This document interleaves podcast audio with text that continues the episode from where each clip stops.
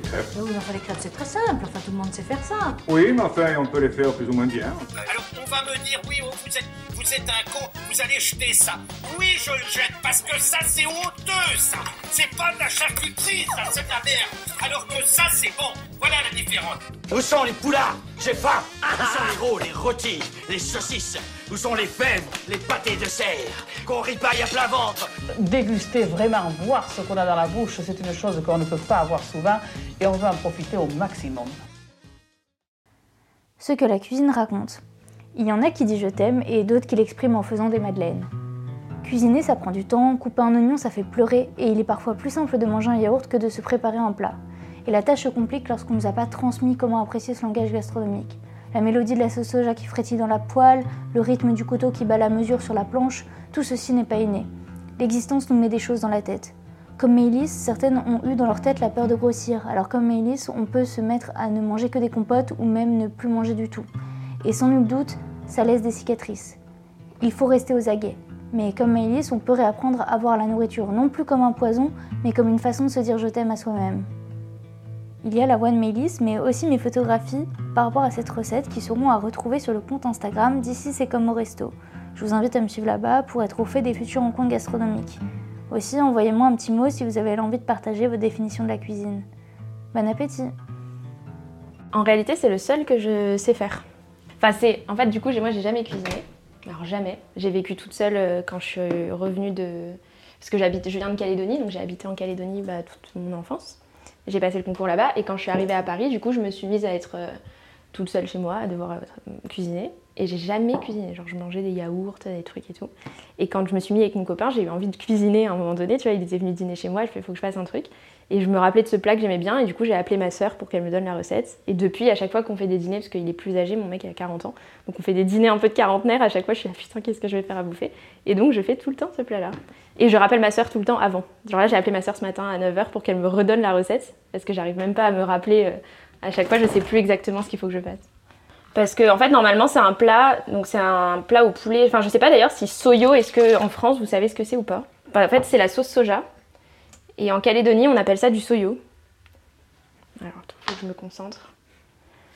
Et ça, j'ai un oignon dans mon manteau.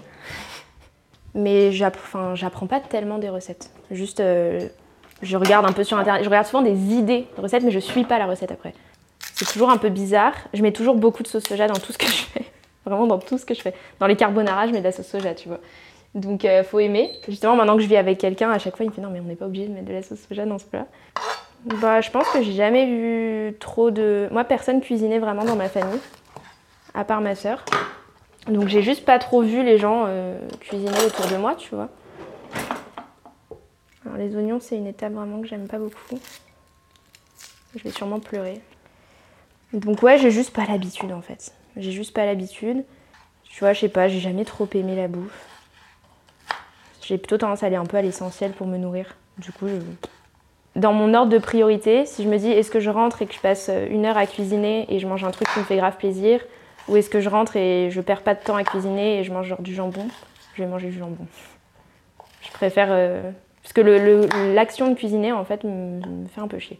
De plus en plus, je m'intéresse à ça. Je me dis que pour... pour... En fait, j'ai jamais associé... Enfin, jusqu'à assez récemment, j'ai jamais associé... Pour moi, le fait de manger, c'est juste il fallait manger. Et je me suis jamais dit que ça a influé sur euh, comment j'allais réfléchir, comment j'allais être efficace.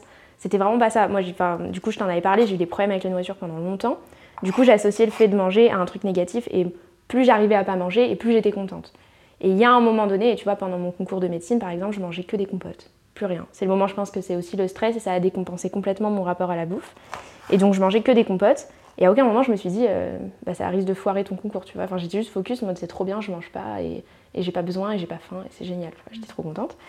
Et petit à petit, j'ai quand même commencé à. Et je me suis servi de ça justement pour combattre un peu ce rapport à la nourriture, en me disant, à un moment donné où j'étais vraiment heureuse dans ma vie et où ce truc à la nourriture revenait, et je me disais, mais en fait, je vais juste me rendre fatiguée et de mauvaise humeur et malheureuse, et est-ce que j'ai envie de ça juste pour me dire que je vais perdre 3 kilos euh.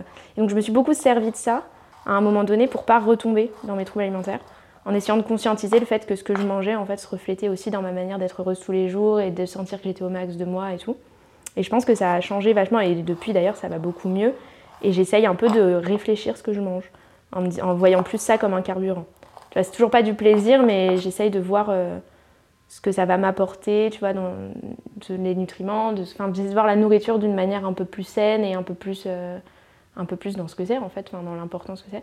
C'est pas genre un truc qui s'est révélé à l'adolescence, euh, parce que j'ai en fait j'ai une mère qui est comme ça, qui mange. euh, Ma mère, je, sais pas, je ne sais pas comment elle tient sur ses jambes. Elle mange euh, trois carottes et deux champignons par jour. Vraiment. Et elle, elle fait plein de trucs. Enfin, c'est une meuf qui est entrepreneuse, qui a sa, société, qui se lève à 5 heures tous les matins. Mais elle est comme ça. Et en fait, elle me l'a jamais imposé. Mais du coup, j'ai toujours vu ça. J'ai toujours vu quelqu'un qui fait attention. Elle mange jamais une frite, jamais un truc gras et tout. Et j'ai des souvenirs, moi, de quand j'étais petite, où euh, du coup, ma mère, elle a une, boutique de puériculture pour les bébés. Et elle avait une de ses vendeuses qui était, euh, qui était en gros surpoids et que j'aimais beaucoup. Et je me souviens qu'un jour, je l'ai eu au téléphone et j'avais 7 ans. Et j'étais en larmes, je me rappelle juste de cet événement-là, j'étais en larmes parce qu'à l'époque, je faisais un régime et que ça devenait trop compliqué et que j'avais trop envie de manger. Et j'avais 7 ans, tu vois. Et maintenant, quand j'en parle, j'en parlais avec mon copain l'autre jour et. Enfin, t'en parles quand t'as 23 ans, tu te dis, tu t'imagines les enfants de 7 ans autour de toi qui sont en train de faire ça, tu vois. Mais moi, j'ai jamais conscientisé ça comme étant un problème qui venait d'elle, enfin, qui venait de son comportement à elle. C'est en grandissant que je me suis dit, oui, en même temps, j'ai vu que ça. Mon père, euh, pareil, euh, alors que c'est un mec, pareil, il veut pas prendre un gramme et euh, tout le temps en train d'être content quand il maigrit, alors que moi j'ai juste trop peur qu'il chope un cancer du poumon. Dès qu'il perd du poids, il est en mode ah, c'est trop bien, j'ai perdu du poids. Dès que je me souviens quand j'avais 13 ans, un jour, du coup mon père il vivait à Paris, donc je prenais l'avion deux fois par an pour venir le voir. Et un jour j'avais 13 ans et il m'a vu à l'aéroport, il m'a dit ah là t'as grossi. Et c'était des paroles qui étaient hyper, euh, enfin qui me choquaient beaucoup, qui étaient assez sporadiques. Genre c'était pas tous les jours, il me disait ah Charles, fais attention. Mais il était vraiment, euh, je pense que lui en fait il a sa propre peur d'être gros. Et du coup, il la colporte complètement sur, euh, sur ses enfants. Enfin, moi, quand j'étais petite, et aujourd'hui, j'ai une petite sœur qui a 8 ans. Et il n'y a pas longtemps, bah, elle est passée un peu du corps de toute petite fille à une corps de petite fille qui, un corps de petite fille qui grandit.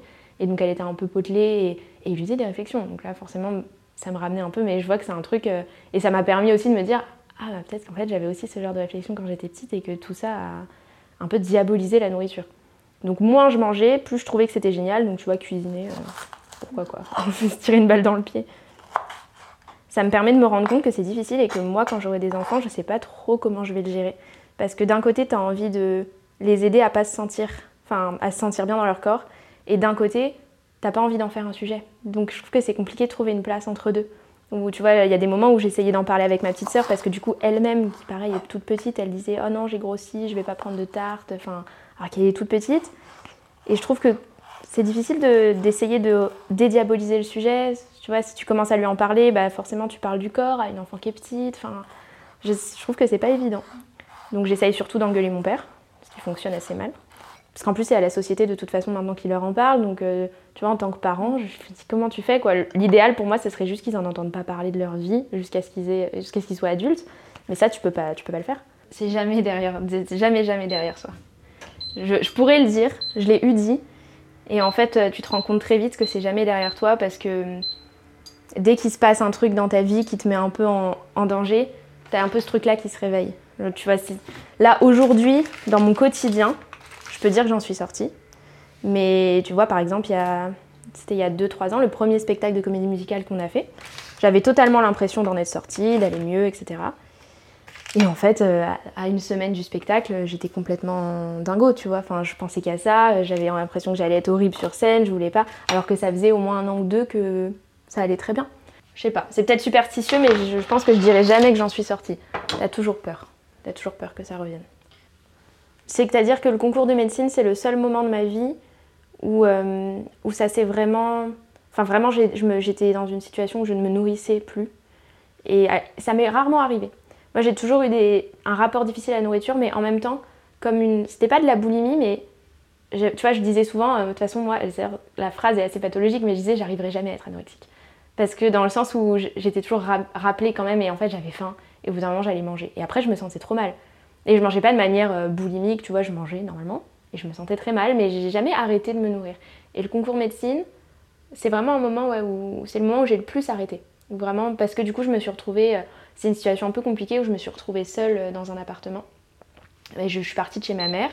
Et du coup, c'est le moment où en fait, j'avais la possibilité de ne pas remplir mon frigo. Et une fois que ton frigo n'est pas rempli, bah, tu manges pas. Alors que quand j'étais chez ma mère, il y a toujours un truc dans le frigo et du coup, je finissais par craquer et par y aller. Euh, je suis arrivée, la vérité, c'est que je suis arrivée en France après mon concours médecine. J'étais en couple à ce moment-là. Et euh, c'est- bête à dire, mais je pense que le couple aide. Enfin, en tout cas, moi, ça m'a aidé et j'ai l'impression en écoutant des témoignages qu'il y a pas mal de gens que ça aide parce que, parce que tu un regard permanent. Enfin, tu vois, c'est pas juste tes amis qui te disent euh, tu te fais des films, tu vois, tu fais de la dysmorphophobie, tu, tu te vois pas comme t'es, etc. Là, tu as un regard qui est pas forcément verbalisé. Pas quelqu'un qui te dit t'es comme ci, t'es comme ça, mais simplement le, tu le ressens en fait. Tu ressens le regard qui est porté sur toi et c'est quotidien. Tu vois la personne tout le temps, c'est quotidien. Et sans m'en rendre compte, j'ai fini par me, me remettre à manger normalement. Mais à manger normalement, enfin même, tu vois, on commandait à bouffer souvent, euh, on commandait des McDo, enfin même à manger gras. Et cette année-là, j'ai perdu 4 kilos. Et en fait, c'est à la fin de cette année, je me suis c'est trop bizarre. Tout le monde me disait, ah, t'as minci, t'as minci. Pourtant, j'ai jamais autant mangé de ma vie, tu vois.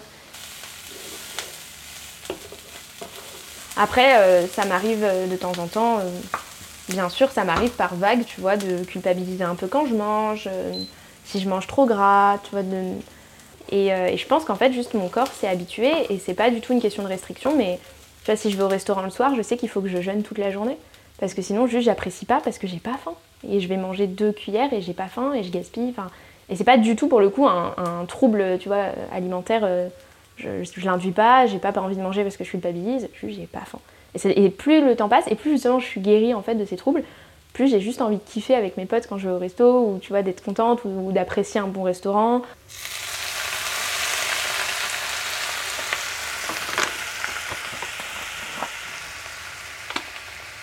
Là, c'est le gros moment de pif de la recette, tu vois. C'est ça qui est cool avec cette recette, c'est qu'à chaque fois que je la fais, elle n'a jamais le même goût. Et je déteste couper la viande aussi. Ça vraiment, ça me dégoûte. C'est pour ça d'ailleurs que tu vois, il y a un tupperware avec du poulet qui est déjà coupé. Parce que j'ai délégué la tâche. Après, tu sais, on dit toujours les cordonniers sont les plus mal chaussés. Enfin, je suis en médecine, je fume comme un pompier. euh, Et on peut pas s'attendre à ce que mes repas soient plus équilibrés que quelqu'un d'autre, tu vois. En fait, en Nouvelle-Calédonie, parce que souvent les gens me demandent, tout à l'heure tu me posais la question, est-ce que c'est un plat typique? Et souvent les gens me demandent justement, c'est quoi le plat typique, d'où tu viens Et en fait, je suis toujours un peu emmerdée parce que la Calédonie, c'est tellement un- un- une île multiculturelle qu'on finit par ne pas avoir notre propre culture. Euh, tu vois, as beaucoup, en Calédonie, tu as beaucoup, beaucoup de Vietnamiens. Donc, en fait, tu vois, je fais un truc un peu asiatique, mais pour on met de la coriandre, c'est hyper asiatique, mais pour nous, ça vient un peu de chez nous. Tu vois, en Calédonie, un des plats les plus typiques, c'est le nem. En fait, ça vient pas du tout de chez nous. Moi, j'ai découvert ça en arrivant ici. En fait, le nem, c'est pas calédonien du tout. Là, je triche un peu, quand même. Fun fact, c'est pas du tout ça qu'on est censé mettre dans ce plat. Non, on a un truc en Calédonie, je n'ai jamais trouvé à Paris. Je me suis longtemps demandé si c'était ça et qu'on appelait différemment. On, parle d'oignons verts. Et en fait, c'est. Et finalement, en fait, c'est pas du tout ça. Ça, c'est des oignons nouveaux. Et nous, on a un espèce de truc, c'est asiatique aussi. Et c'est des- beaucoup plus petit. Et t'as une. euh, En fait, cette partie-là verte, elle est beaucoup plus longue. Et c'est ça, normalement, c'est comme une herbe, en fait. Je détestais le lait et je trouvais ça trop stylé, tu sais, dans les dessins animés, tu prennent toujours un verre de lait avec un biscuit. Et quand j'étais petite, je trouvais ça hyper stylé d'aimer le lait et moi je détestais ça. Et je me suis forcée à aimer le lait et aujourd'hui je peux te boire un verre de lait sans problème. hein. Je me suis vraiment forcée à oublier cette espèce de goût écœurant, tu vois. Je non, c'est un verre de lait, c'est trop bien. Mais même, tu vois, ici, même si on cuisine pas tellement, en fait, juste on fait des trucs hyper simples. Genre un steak haché et on fait revenir des haricots, tu vois. Non, mon cauchemar dans la vie, c'est les sandwichs triangles des stations-service, tu vois. C'est- affreux. Je sais pas comment les gens peuvent manger ça. Je trouve qu'ils ont tous le même goût, c'est-à-dire que vraiment t'achètes un thon mayonnaise ou un jambon beurre, ça a le même goût. Après, je suis pas non plus puriste, tu vois. J'ai une copine, euh, quand tu lui dis que tu achètes de la. Enfin, quand j'étais encore en Calédonie, je faisais de la purée mousseline.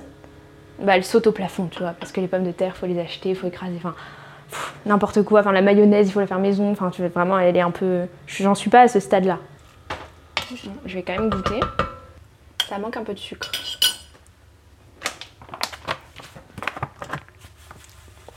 Qu'est-ce que je mangeais quand j'étais petite? Je me souviens de. J'ai deux trois plats en tête. Enfin, en fait, ma mère, j'ai l'impression qu'elle était un peu. Bah, du coup, je reproduis un peu ce schéma en mode elle connaissait deux trois plats. Elle les faisait souvent quand elle faisait à manger.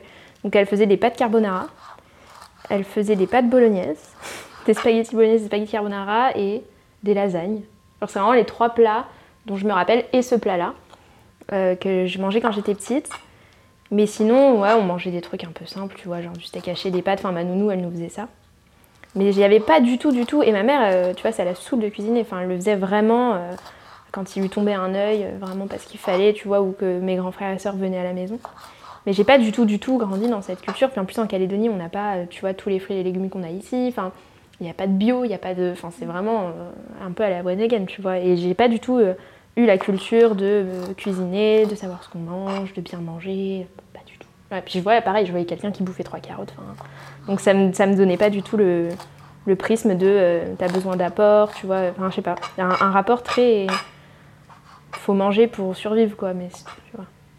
Je croyais quand j'ai vu des poireaux la première fois, j'avais acheté genre un espèce de kit pour faire un pot-au-feu, tu sais, ils vendent ça dans les magasins. Et euh, j'avais, moi à l'époque où je commençais à vouloir cuisiner un peu chez moi, j'avais acheté ça et j'avais envoyé une photo à ma soeur en disant je comprends pas pourquoi il y a un énorme oignon. Je croyais que c'était un énorme oignon, tu vois. Non, c'était un poireau. j'ai pas d'idée, tu vois. Une fois que j'ai fait un steak haché avec des haricots et des pâtes carbo, je sais pas quoi faire. Et je trouve que c'est un truc assez compliqué, enfin même quand tu te penches sur la question, de trouver un truc qui soit dans ton budget, équilibré, pas trop long à faire parce que tu as des grosses journées, et réussir à organiser ta semaine et tout, c'est un truc qui me prend vraiment la tête. Bah écoute, c'est prêt.